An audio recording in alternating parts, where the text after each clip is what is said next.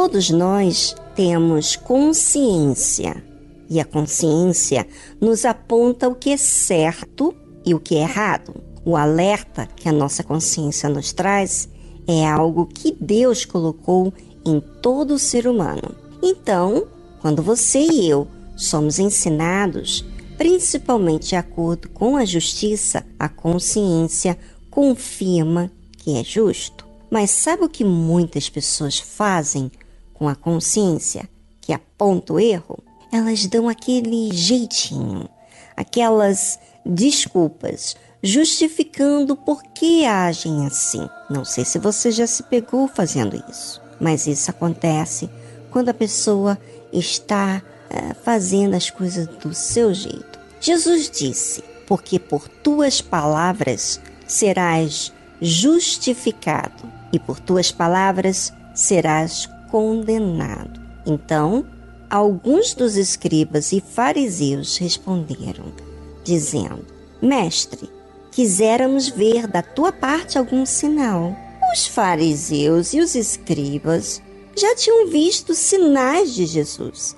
Ele curou, libertou, libertou o endemoniado, cego e mudo, ensinou o que era justo. Por que, que agora os fariseus e escribas pediam sinais? Porque tem que achar algum fundamento para as suas desculpas. Então, aí pede sinal a Deus. Pelo amor de Deus, ouvinte, põe a tua cabeça para raciocinar. Imagine todas as evidências do poder de Deus, tanto para curar, libertar a pessoa, falar o que você está pensando e sentindo. Não seria isso sinal suficiente de Deus? Mas o que, que acontece é que a inveja, que é o problema, a raiz da causa de todo esse conflito dos fariseus, eles não queriam aceitar a consciência que Deus deu para eles, nem as evidências. A pessoa dá todo tipo de desculpas. Esse tipo de gente estão nas igrejas e também fora das igrejas. Ela sabe o que é verdade, o que é certo, mas defendem com unhas e dentes seus sentimentos de inveja ou de rancor, que quando elas defendem, não mencionam os seus erros, mas dos erros que elas apontam dos outros. E vou lhe dizer, ouvinte, isso não é ser sincero. Você defender sentimentos seus quando não aceita o que é racional, o que é justo.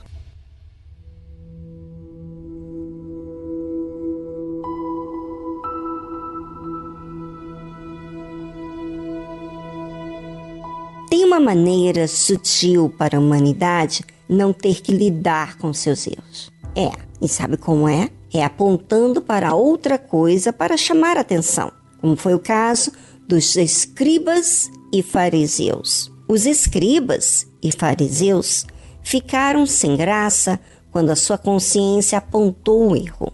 Quando Jesus disse: Porque por tuas palavras serás justificado, e por tuas palavras serás condenado. Por causa disso, então Alguns dos escribas e dos fariseus responderam, dizendo: tem sempre uma resposta, é ou não é? Mestre, quiséramos ver da tua parte algum sinal. Mas o que, que Jesus fez? Lhes respondeu e disse: Uma geração má e adúltera pede um sinal, porém não se lhe dará sinal, senão o sinal do profeta Jonas. Pois, como Jonas esteve três dias e três noites no ventre da baleia, assim estará o filho do homem três dias e três noites no coração da terra. É, Jesus nem perde tempo explicando para quem não quer ver, não dar nenhuma explicação àqueles que querem viver da forma errada, má, e adúltero. Ou seja, que tem uma aparência que é de Deus, mas dentro de si não aceita a verdade, quer o que é mal. E ainda por cima, adultera, engana. Ouvinte, Deixa eu falar uma coisa para vocês.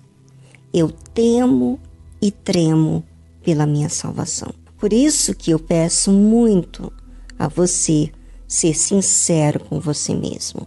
Porque eu faço isso comigo. Porque o inferno existe e o lago de fogo também.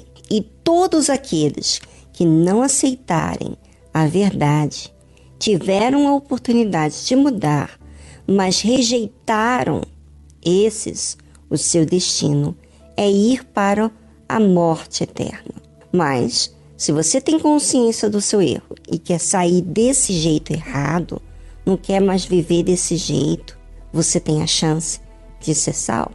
Se você fizer a sua parte. Porque a salvação não se brinca. Tome a sério, enquanto antes, as coisas de Deus. Porque você não sabe quando vais partir. É hoje. Faça isso hoje. Resolva isso hoje com Deus. Por isso, aproveite Deus tem te dado um tempo. Aproveite.